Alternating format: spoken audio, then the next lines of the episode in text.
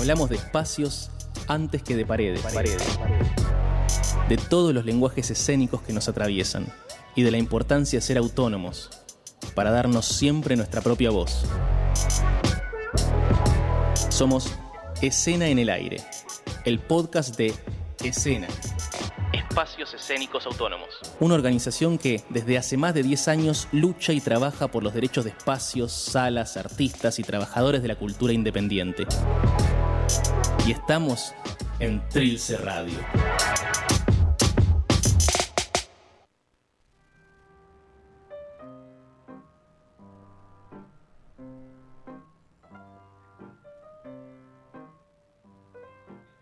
Mi primera geografía es mi contexto. El sitio donde nací, crecí, me multipliqué. Allí donde vivo, encantada de la vida, desencantada de la muerte. Mi primera geografía es Guatemala, país desconocido, diminuto punto negro al sur del cielo, lejos de él territorio marcado, siempre explotado, saqueado, conquistado. Ni origen ni destino, puente. Por allí se pasa, por allí se muere. Mi segunda geografía es mi cuerpo, diminuto solo por fuera, un cuerpo que denota, designa, cuerpo de mujer ladina, cuerpo de mujer. Un cuerpo moldeable, esculpible, trabajable. Al que definí mi lienzo, mi piedra, en él se sucede, se cuenta, se plantea, en él transcurren historias, se contiene la tragedia de muchos y se muestran verdades humanas, esas que nos hacen distintos y sin embargo idénticos entre sí. En mi cuerpo se reflejan los miedos de los otros y los míos propios en mi cuerpo, me cuestiono a mí misma y cuestiono al otro. En mi cuerpo encuentro el silencio y las palabras, lo que quiero decir, lo que debo callar. Mi cuerpo es mi discurso, mi posición política ante el mundo.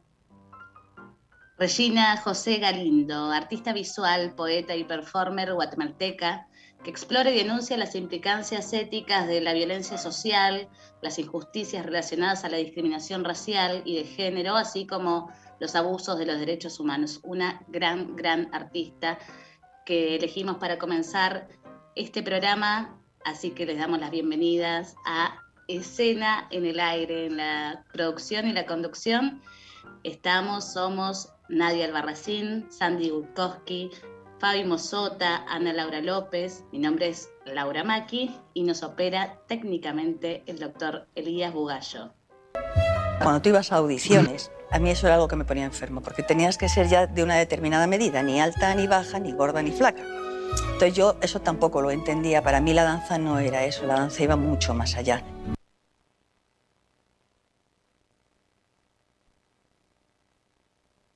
Buenas noches a todos y todas.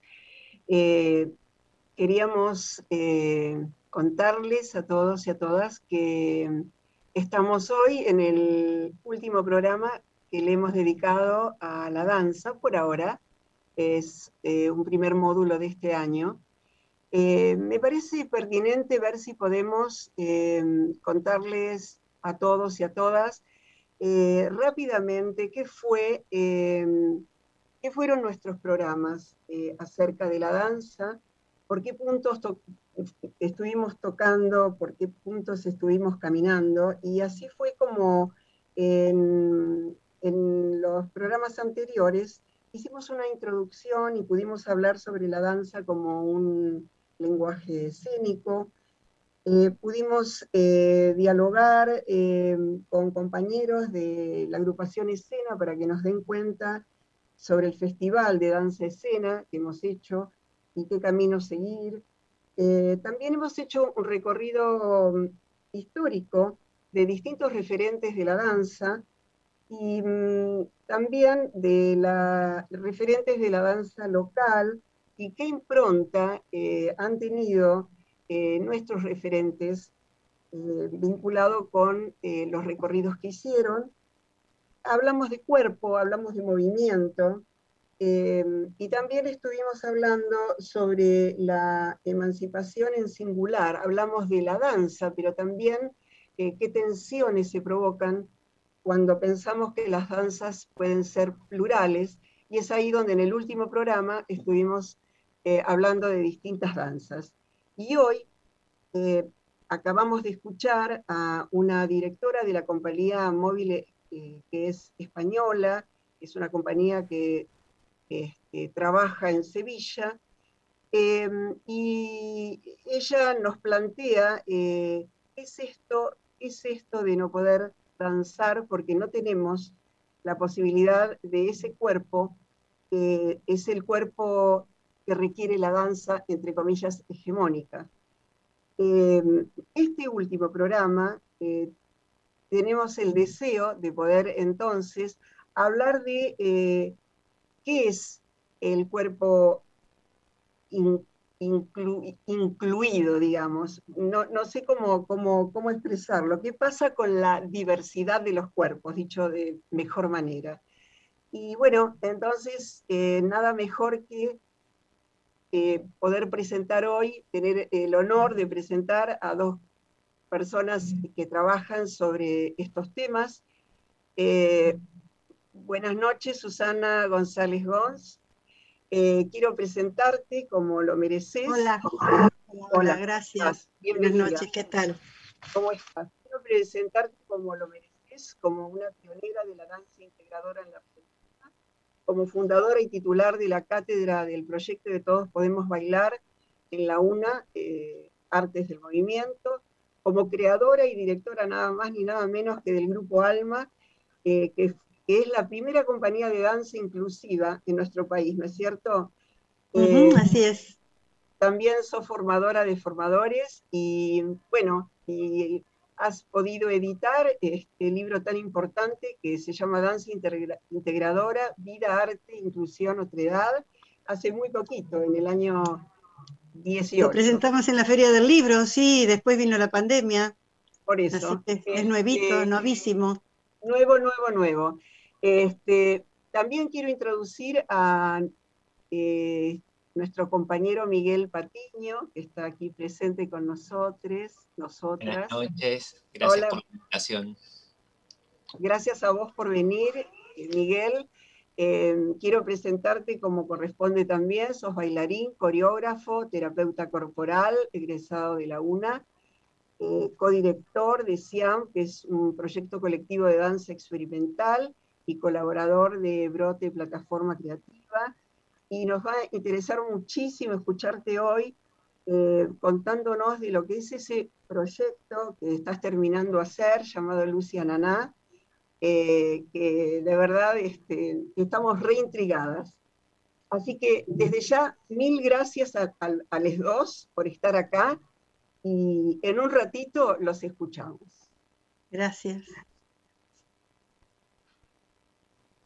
Recordamos nuestras vías de comunicación eh, si querés conocer más de escena, seguirnos, comentarnos cosas, podés visitar nuestra web www.escena.ar y nuestras redes sociales, Instagram, Facebook, Twitter, en arroba escenaart. Si nos, que, nos querés inscribir, también puedes hacerlo a hola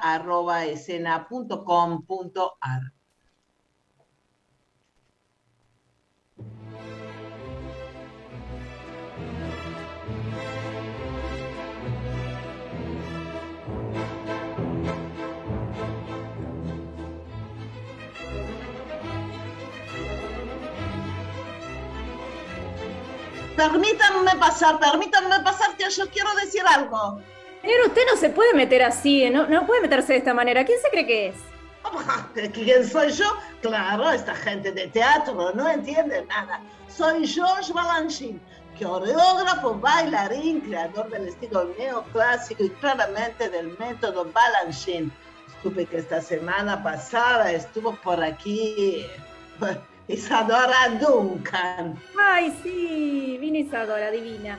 Eh, un poquito distraída con anda con las chalinas, bueno, un poquito peligrosa con las chalinas. Ah, yo vi a la Duncan en Rusia en 1920 o 1921. La encontré horrible. No entiendo eh, cómo la gente puede afirmar algo así. Ha sido una gran bailarina. ¿Cómo pueden afirmar eso? A, mí me pareció imposible una bebida y gruesa hebra que da vueltas horas y horas como un cerdo increíble como la gente puede estar tan hipnotizada que nadie se atreve a decir lo que piensa. No creo que haya bailado bien jamás. Eh, puede ser quizá una simpática y fresca muchacha cuando fue joven. Yo no sé exactamente qué edad tenía cuando yo la vi en 1920. Seguramente 40. Pero no hay razón alguna para ser tan mala con 40. No puedo creer que con 30 fuera excepcional. 10 años no hacen la diferencia. Ay, pero qué tipo desagradable, qué hace opinando de los cuerpos de los demás. Usted será muy creador de métodos, pero es un dinosaurio. Mire, mejor vamos a escuchar un tema. ¿Y sabe qué? ¿Sabe qué tema vamos a escuchar? Gorda, de Crudes Cubensi. ¿Quién ha visto una gorda con sentimiento? Soy talento, hechura terrenal, abundantes carnes, lo siento, voy a pinchar. Me quería anular por gorda, hacerme sentir inferior. Que si los nervios y la falta de control, qué horror. Yo experimento un profundo placer en un mundo lleno de muchas formas de mujer. A la alegría de la vida tenemos derecho. Las demás de 40 de cintura y 52 de pecho. Mira, la gota llegó a tu casa, 180 avanza, me tengo confianza y a partir de ahora disfruta de la danza de esta gota con su panza. Es pasa cruda que nunca tranza. Esta es la gota que llegó a tu casa. ¿Oíste? Vamos. Llegó la gota, la gota. Llegó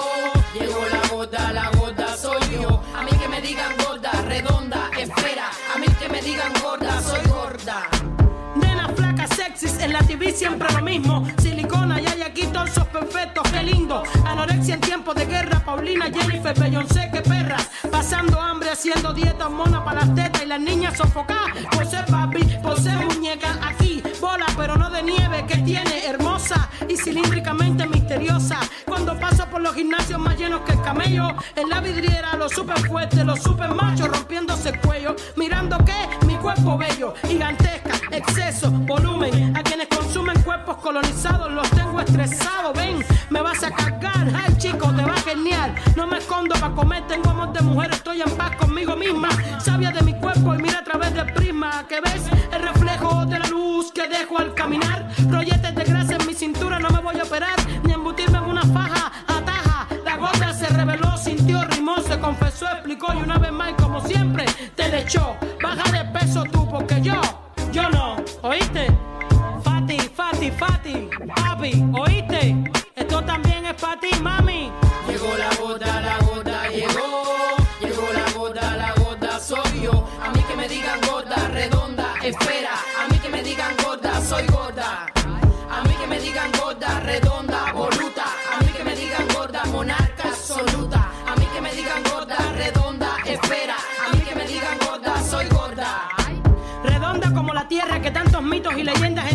Redonda como acetatos para la old school, las novatas y los novatos. Redonda como un CD que contiene este background que se hizo para mí. Circular como las monedas, como el pan. Redonda hasta donde quiera, como las mías que están como están y mira ya por donde van. Resistiendo como gorda, como negra, como guerrillera. Yo, ballena, más espacio en el mundo, más se ve sin pena. A mí que me digan gorda, que me mencionen, que recuerden el himno de esta gorda y sus canciones. Que me señalen porque existo. Silencio no me protege, no me voy a callar. Vivan las gordas sin domesticar, las pasadas, pesadas, que no creen en nada. Las de talla 40, 50, las que no se inventan. Gordura en tiempo de guerra, sinfonía que se apera, la más real, vital, poesía. Imposible de ocultar gorda y flotante como mi Cuba en medio del mar. Beso bloque, mijo, pa' que te sofoque. Esto es 90 kilos, ven, ven y dilo. Llegó la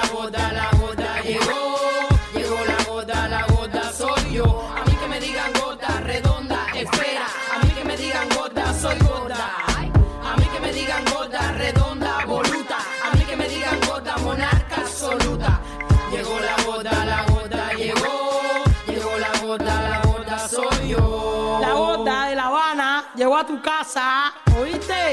Vamos, eh, a mí que me digan gorda, redonda, esfera. digan gorda, soy gorda. A mí que me digan gorda, redonda, voluta. A mí que me digan gorda, monarca absoluta. A mí que me digan gorda, redonda, esfera. A mí que me digan gorda, esta es la gorda haciendo escuela. A mí que me digan gorda, redonda, voluta. A mí que me digan gorda. Mi nombre es Andrea Ochoa, soy la directora de Con Cuerpos. Con Cuerpos es em, una compañía de danza inclusiva, eso quiere decir que trabajamos con personas con y sin discapacidad. Nuestro trabajo no es terapéutico, nosotros no consideramos que las personas con discapacidad están enfermas y que las vamos a curar a través de la danza para nada, es un trabajo meramente artístico, pero que tiene un impacto social y que tiene un impacto político muy importante porque estamos rompiendo barreras de participación eh, cultural y, pues estamos abriendo la posibilidad de que personas diversas se conozcan y se relacionen. Enfocamos en la danza contemporánea, puntualmente en la danza contacto, en improvisación y en muchas técnicas de creación de movimiento único.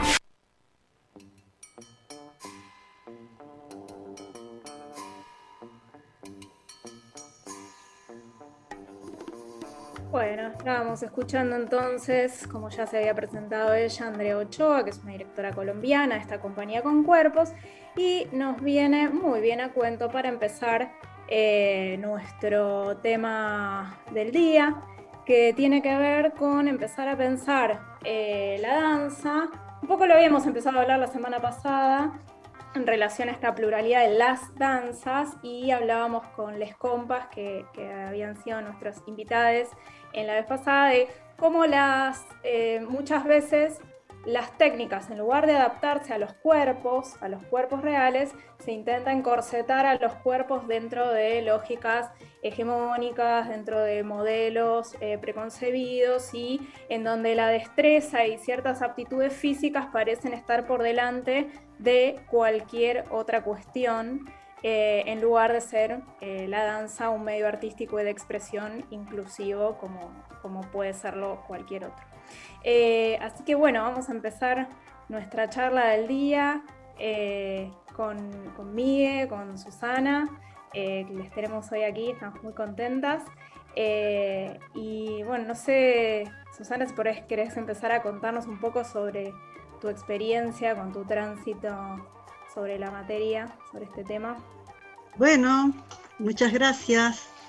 Eh, este trabajo viene desde 1990, o sea que hace casi 30 años que vengo trabajando en la danza y la inclusión, considerando que cualquier persona puede bailar, cualquier, como dice mi amigo Scliar, cualquiera puede bailar no en el concepto de cualquiera como que ese no importa, sino cualquiera en el sentido de, en, un, concepto eh, integrativo, integrador, inclusivo, este, porque si las personas se consideran discapacitadas, no son cualquiera, se tratan de una manera especial, se asisten de una manera especial, entonces por eso vengo trabajando en un proyecto que se llama se llamó y se llama, aceptado por la universidad, Todos Podemos Bailar, y es, es, así que doy fe totalmente a quien quiera, de cualquier edad. He tenido eh, personas, como decía recién, gordas, he tenido una persona muy, muy, muy gorda en una silla de rueda muy, muy, muy grande. He tenido personas amputadas, he tenido personas este, sordas.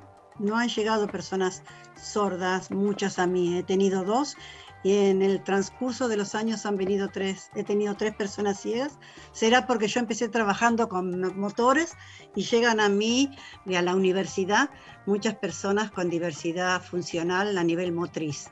¿Sí?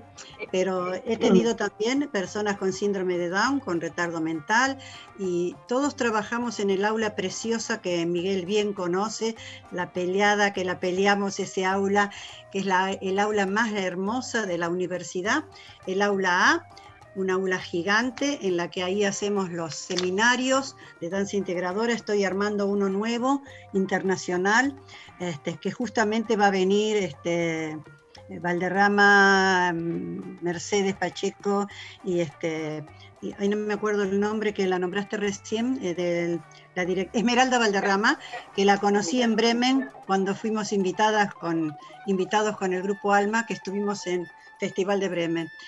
Este, este, entonces, para mí esto no es una novedad de incluir cuerpos diversos, altos, bajos, gordos, flacos, rengos con bastones, con andadores. Para mí no es algo que estoy pensando ahora, lo vengo repensando hace mucho tiempo cuando todavía este, de esto no se hablaba, este, la accesibilidad era cero, cero, cero, eh, más aún la posibilidad de decir a productores, he dicho a varios y en ese momento no han enganchado, productores para que llevara a escena, a escena, porque una cosa es hacerlo en un congreso, en un salón, en una escuela y otra cosa, llevar personas, dadores, que son bailarines, porque realmente cuando se baila, lo primero que a mí me dicen es, yo no vi las sillas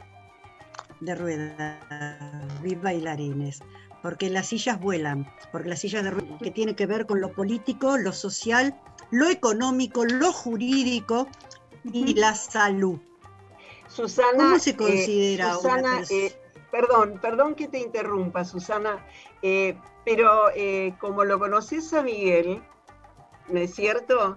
me da ganas, me da ganas de, escuchar desde el punto de vista de Miguel cómo es que conoce, cómo se posiciona frente a la danza integradora, porque supongo que anduviste dando vuelta por ahí, o es de la universidad que se conocen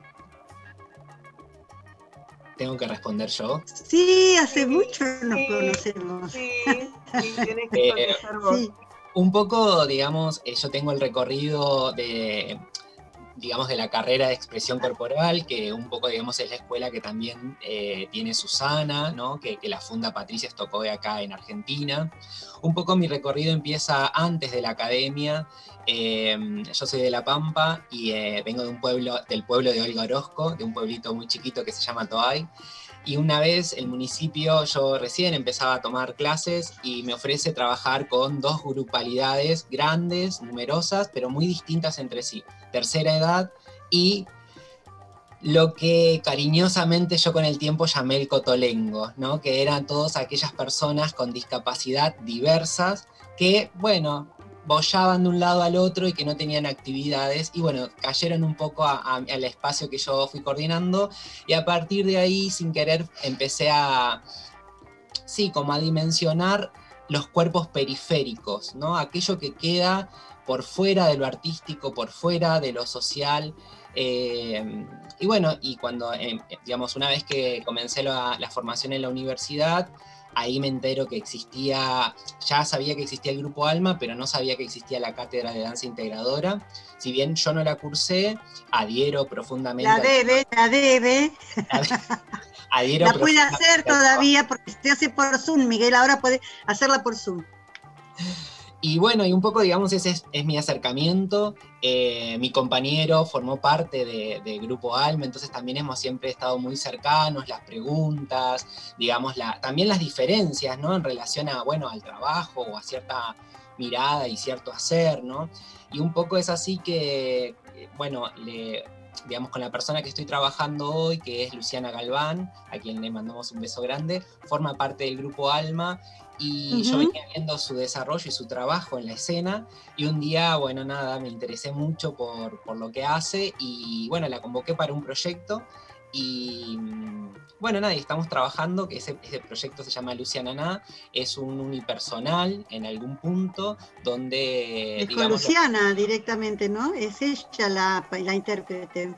Sí, es solo ella y digamos lo, lo fundamental es la parte autobiográfica y lo interesante es que yo, pensando la danza así como siempre renegado ¿no? de las puntas y de la tortura en el cuerpo de, las mujeres, también pensé, no, no en la misma lógica, pero sí pensé, digo, bueno, funciona como una prótesis de movimiento la silla. Entonces yo le propuse a Luciana desde un primer momento trabajar sin la silla y estudiar un poco el peso del cuerpo.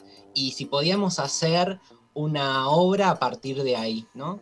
Bueno, entonces este trabajo viene siendo súper interesante, súper, de algún modo, novedoso y distinto, porque, bueno, tiene otra temporalidad, eh, y ahí empiezo, bueno, a también, digo, un poco a, pensar y a romper los esquemas de lo que yo tenía aprendido, porque por más empatía que tengamos, eh, la verdad es que esos cuerpos tienen una temporalidad y tienen un montón de situaciones que nosotros no registramos porque no vivimos eso.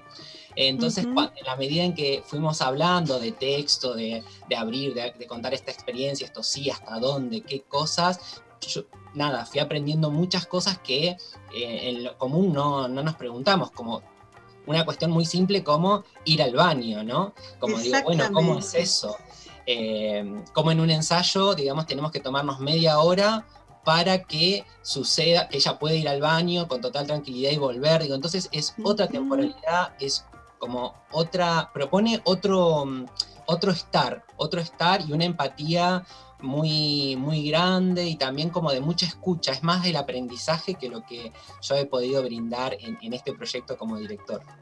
Ahí que mencionás esta diferencia de la temporalidad, pensaba que, mm, porque la, vez pasada en relación a esta diversidad de danzas que a veces se esconde detrás del, del singular, la danza, como si fuera una cosa unívoca, aparece la cuestión de lo académico y de lo formal. ¿Qué, mm, qué otras cuestiones? Bueno, ahí mencionaba la, la temporalidad de los cuerpos. ¿Qué, ¿Qué cuestiones o qué barreras fueron descubriendo en ese hacer y en esa práctica que implicó repensar eh, aspectos de lo, formal, de lo académico, de lo establecido, del statu quo dentro de la o las danzas. Eh, una de las, de las temáticas fundamentales es el tema de la accesibilidad. Por un lado, la accesibilidad física. Este, y por el otro lado, la más difícil de, de voltear es la accesibilidad comunicacional, porque esa tiene que ver con prejuicios, tiene que ver con creencias, tiene que ver con lo que ya, con el estático, con lo que ya está establecido, que no te permite avanzar. Este, y la física, bueno, porque es muy difícil. Este, es muy difícil eh, encontrar baños, porque cada vez que nosotros me invitan a un espectáculo o a hacer algo con el grupo Alma, lo primero que preguntan las chicas es, Susana, ¿hay baño? ¿Dónde está el baño? En ese baño, ¿se puede entrar con una silla? La silla mía tiene tanto, porque una cosa es las sillas derechas y otra cosa es la silla cuando tiene más ángulo, tiene más posibilidad de giro. Algunas sillas tienen rueditas adelante, otras. Cada silla es un universo, cada silla es un escenario diverso, diferente. Y cada persona que está en la silla es un cuerpo diferente. No todos tienen para trabajar en la silla, bueno, Miguel lo está experimentando ahora, yo lo empecé a experimentar en el año 91 con Demián. Demián tiene una mano que no tiene prensión y tiene un cuerpo que lo fue adquiriendo que si lo tomás de la mano y tirás más de la cuenta, si no está con un abrochador en la cintura y otro en las piernas, el de la cintura es para el equilibrio. Si tira más el bailarín peatón hacia adelante, él se cae. Entonces, tiene que estar tan preparado el bailarín que está en la silla o con el andador o con el bastón o con el piso. Él tendrá que trabajar muy bien con el piso porque en el piso, por ejemplo, Demián puede hacer algunas cosas y otras no, porque si cae muy fuerte clava el codo, porque si va para atrás se le dobla la columna y pierde el eje. Entonces, hay un montón de situaciones que uno tiene que conocer no solamente del tiempo, tiene que conocer la anatomía, tiene que conocer la fisiología, qué es un cuerpo. Tiene que conocer cuál es la lesión de esa persona que quiero llevar la escena. ¿Y qué quiero que muestre? ¿Qué quiero que vea el espectador? Veo que vea un cuerpo móvil, bello, un cuerpo con dificultades, un cuerpo que trasciende la dificultad. Y ahí está la mirada del director del coreógrafo y de lo que quiere transmitir y qué quiere, qué quiere decir con esa persona en escena. Por eso es un trabajo en, un unipersonal, en el caso de él, es un trabajo a dúo, que se tiene que ir este, como complementando, va, va como un sub y baja hasta que uno encuentre un equilibrio inestable, porque siempre el equilibrio es inestable, como el sub y baja, ¿no? Donde estas dos personas, tanto el que ve, el que observa y el que hace, que a su vez va a ser observado, después cada, cada espectador hace la lectura de acuerdo a cómo resuena con lo que ve. Esto es lo mismo en el teatro o en cualquiera de las artes, la pintura, la literatura, en cualquiera. Pero este, este tema es muy importante. Eh, nosotros al viajar hemos tenido bastantes problemas con el tema de la... Porque la gente te dice, hemos, por ejemplo, te dicen, no hay problema, nosotros tenemos todo preparado. Por ejemplo, cuando fuimos a Chile, yo he ido a varios lugares donde he asesorado sobre la temática carta va, carta viene, WhatsApp, teléfono y demás, y está todo preparado. Cuando llegamos allá, los lugares que tienen preparados no condicen con las necesidades de las personas que están en silla. No porque no hayan querido, sino porque no saben. Entonces, esta, esta es muy importante la posibilidad de, informar, ¿no? justamente eso pensaba, ¿no? Eh, eh, eh, la ignorancia eh, del resto eh, acerca de la gente que es diferente a, entre comillas, los normales. ¿no? Entonces digo, aparentemente se supone que hay más, entre comillas, normales que gente en silla de ruedas, ciego, sordo y todo eso, lo cual no sabemos si es así, ¿no? Entonces digo, eh, la ignorancia y la necesidad, esta vos decís, de informar, pensaba eh, en, el, en, los años estos, cómo se ha ido, como de algún modo, haciéndose ver todo esto, ¿no? Entonces, eh, me parece, digo, vos decías hace 30 años que venís trabajando en esto, hace 30 años, personas que hoy podemos ser más abiertas en esto, podríamos haber sido mucho más prejuiciosas en relación a lo que era alguien totalmente diferente. Si el prejuicio existe hoy, ¿no? Que existe el feminismo y que existe el matrimonio igualitario hace 30 años atrás, ¿no? Yo digo, ¿cómo, ¿cómo lo viven ustedes? ¿Cómo hacen ustedes para, para que esto se abra, ¿no? ¿Cómo, ¿Cómo podemos hacerlos, digamos, nosotros a través del programa? Pero digo, me parece que hay como como mucho por hacer todavía, ¿no? No sé qué piensan.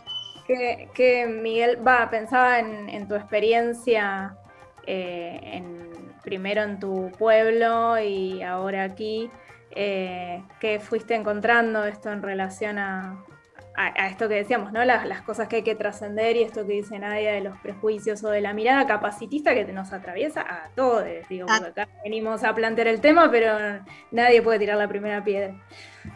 Y en principio, con respecto a la capacidad o no capacidad, eh, como que un poco con el trabajo con Luciana, a mí eh, me, me rompió el esquema de que el cuerpo no tiene un solo centro y eso básicamente es el eje principal de la danza, ¿no? El centro. Entonces, a partir de ahí todo, digamos, ¿no? Sobre todo me parece que, mm, que como, bueno, un poco siempre estamos charlando, ¿no? Uno como director a veces quiere como ciertas cosas y en realidad esas cosas siempre las tratamos de llevar a donde Luciana quiere, digamos. Realmente Luciana es la protagonista y en algún punto la directora del proyecto, digo. Es ella quien finalmente decide, eh, digamos, ciertas cosas en relación a, su cuerpo, más allá de que hay ciertos cuidados y demás, digamos, ella termina decidiendo y ese lugar me parece que es el que a mí me interesa brindar, digamos, más allá de todo. Eh, yo uso este espacio también para decir todo lo que falta, pero para también decir que, yo no levanto la bandera de la inclusión, porque a mí yo no vivo esas realidades. Eh, yo acompaño, eh, digo, sí puedo levantar la bandera de la comunidad LGTB porque formo parte, porque puedo decir muchas cosas de eso, pero, pero digo, en eso también, en eso abro, ¿no? Abro a, la inclusión, abro a, la posibilidad de, todos los cuerpos y que, puedan tener la voz y que puedan, digamos, manifestarse, pero también desde un lugar muy, muy, muy protagónico, muy como Luciana me dice, yo quiero estar acá. Entonces yo le pregunto, cuando vos estás haciendo lo que haces, ¿es danza? Ella me dice, no lo sé, pero tampoco me importa. Porque lo que hago, estoy convencida de lo que hago y, me parece que es súper necesario, me dice, ¿no? Por mí y por un montón de, otros, de otras personas que, transitan la misma situación, ¿no? Eh, y es un poco, bueno, esto es lo que decía Susana, ¿no? En relación eh, puntualmente a lo estructural, digamos, sí, a veces es muy difícil conseguir un espacio donde poder ensayar con piso, como pasa en la universidad, digo, no es tan fácil. Eh, de hecho, a nosotros amorosamente nos recibió el Teatro del Perro, que tiene un baño eh, adaptado, que tiene una entrada que es posible usarla, y ahí, bueno, estamos desarrollando el proyecto y ahí vamos a estrenar en octubre, ya de paso lo, cuento. ¡Qué eh, bueno! Y bueno, digamos, este es como, eso, digamos, por un lado es lo conceptual y por otro lado también es la realidad. Y voy a hablar un poquito más en relación a esto. Nosotros presentamos el año pasado el proyecto en distintos subsidios y eh, pudimos tener el apoyo de mecenajo cultural, pero por ejemplo, no tuvimos el apoyo de Prodanza. Hmm. Y esto tiene que ver con hmm. cantidades, tiene que ver con, con, qué tiene que ver, digo, ¿no? Como que a veces... La política política y también preguntarnos... Con la hegemonía, con la hegemonía de las danzas también. Sí, y también preguntarnos qué es la comunidad de la danza, si realmente existe y si existe, bueno, hagámonos presente porque estamos necesitando como activar en todos los espacios, en todos los cuerpos, en todas las danzas. Eh, así que bueno, me parece súper copado tener este espacio también para poder compartir esto, ¿no? Bueno, sí, la verdad que sí. aparte, tuvo que venir una pandemia para que algunos empezaran a unirse un poquito y hablarse otro poquito y a romper eh, algunas barreras y se fueron creando, bueno, está el Frente Federal, está el Frente de Emergencia de, las de la Danza, de las danzas, lo voy a decir en plural. Eh, en escena estamos tratando también de trabajar mucho eh, la danza al interior de los espacios escénicos independientes, porque, bueno, y parte de, de esa razón es este mes dedicado a las danzas y a todas las aristas donde la pudimos abarcar, eh, porque justamente eh, faltan espacios, los espacios que existen al no tener una programación del 70% tampoco reciben subsidios, hay que empezar a inventar espacios como lo que es el Festival Danza en Escena para poder empezar a visibilizar de que hay una multiplicidad de espacios que programan y que no necesaria, y que forma parte de la diversidad de sus lenguajes. Así que bueno, esperemos que así como está el Teatro del Perro, que también forma parte de escena, eh, y, y algunas otras podamos ir también entendiendo y atravesando estas, eh, eh, estas dificultades. Por ejemplo, hay montones de espacios que están en plantas altas por escalera. Total. montones de lugares que, son hermosos, hermosas pero no, o tienen ascensor y no funcionan. O, tienen funciona. Tal cual. Hay un montón de complejidades que tenemos que abordar. Bueno, vamos y la otra cosa que quería decir, de decir yo, que lo más importante es la formación.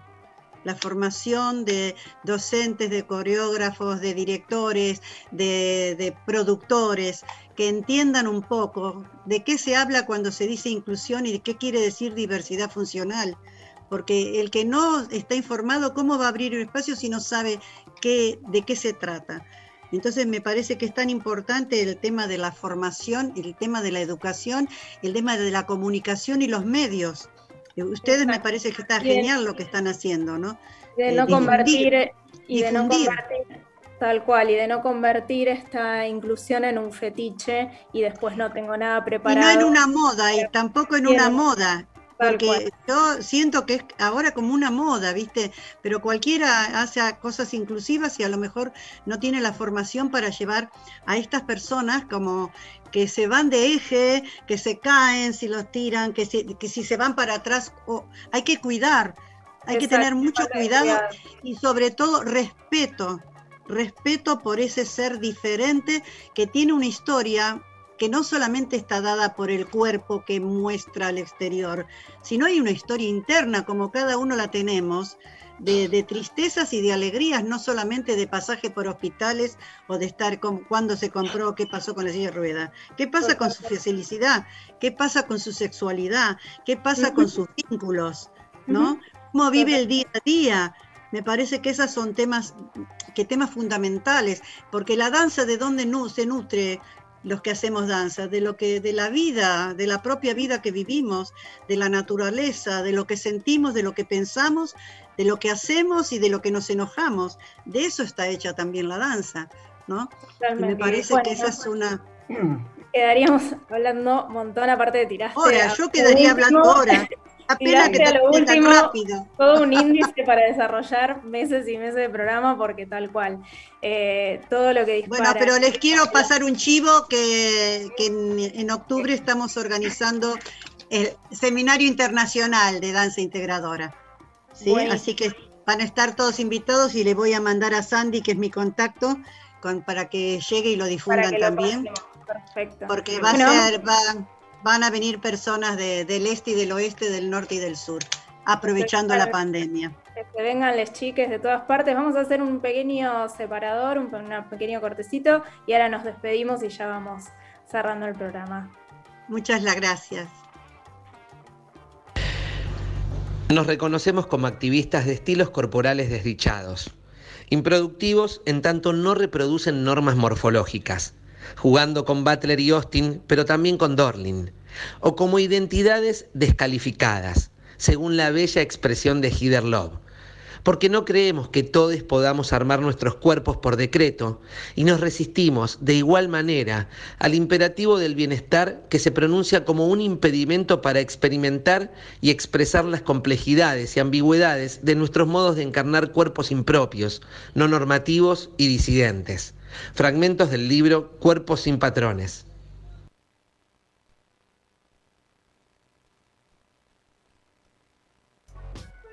Eh, el libro, esta compilación eh, de Laura Contrera y Nicolás Cuello, que tiene como bajada resistencias de las geografías desmesuradas de la carne.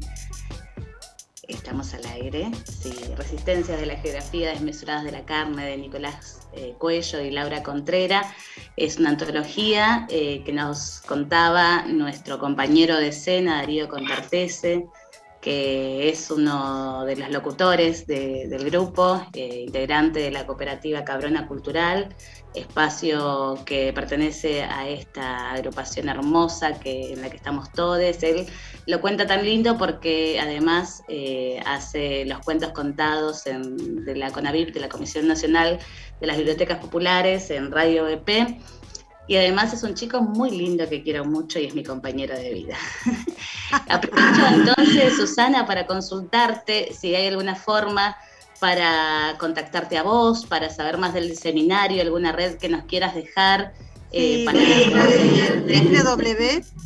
www.danceintegradora.com.ar y Susana gmail.com y el celular, si quieren el celular. No, no es necesario, cualquier cosa se comunican con nosotras eh, ahora Sandy va a dar nuestras redes, pero también le queremos dar el espacio a Migue para que pueda decirnos sus redes, eh, sus proyectos y dónde le seguimos para que podamos estar al tanto de todos. De todas formas, repito, Sandy nos va a decir todo lo que necesitan por si no llegan a anotar para preguntarnos. Eh, bueno, próximamente Lucia Naná va a tener su Instagram y su Facebook. Después también ofrecerles, digo, quien quiera seguir a Siam La Sede y a Brote Plataforma Creativa, que estamos ahí eh, generando esos espacios de eh, cuerpos, de, entrecruces, de, mucha empatía y, de, aperturas a nuevas investigaciones, siempre un poco en relación a la escena. Eh, y, y, bueno, no sé si me permiten leerles una cosa muy chiquitita de que realmente para mí marcó un antes y un después del libro Arquitecturas de la Mirada, y bueno, y que un poco también esto me, llevó hacia Lucia Naná, que es este proyecto que estamos gestando. Dice, la danza es el movimiento suscitado por el pensamiento y por el cuerpo. Inquietud no siempre visible, deseo minucioso, trabajo bordado de materias del mundo para crear frágiles unidades de sentido, transitorias. Podrían ser río, la danza es un estado de permeabilidad y de flujo simultáneamente interior y exterior. Es intelectual y es carnal, es racional y emotivo, es reflexivo y poético, es flujo de sangre, de semen y de inteligencia. Un viento que atraviesa el silencio y suscita interrogantes en todos los cuerpos. Yo repito, en todos los cuerpos. Buenísimo. buenísimo, buenísimo. Aplaudo. Bravo. Bravo, bravo. Gracias, Miguel. Eh, muchísimas gracias, eh, Susana, por estar, por acompañarnos.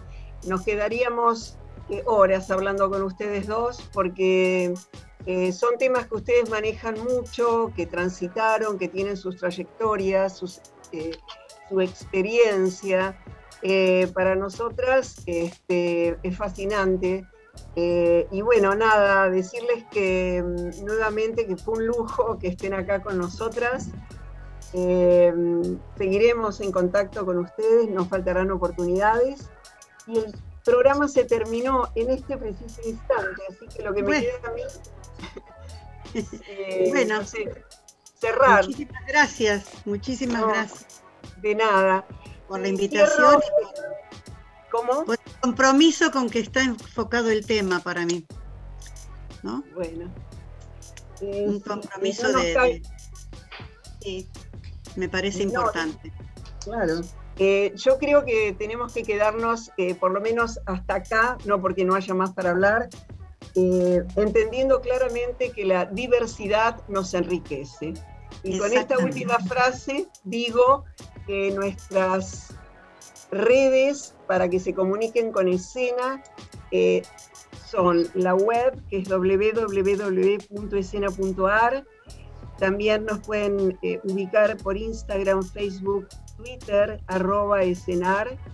Y si gustan escribirnos, lo pueden hacer a hola arroba escena.com.ar. Y como siempre decimos, nos volvemos a encontrar el próximo martes a las 22 horas en Trilce Radio con nuestra mejor onda.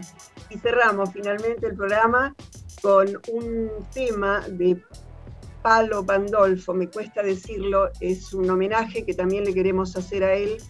Eh, esta semana nos dieron la triste noticia que falleció y queremos escuchar todos y todas estaré. Buen viaje, Palo. Gracias.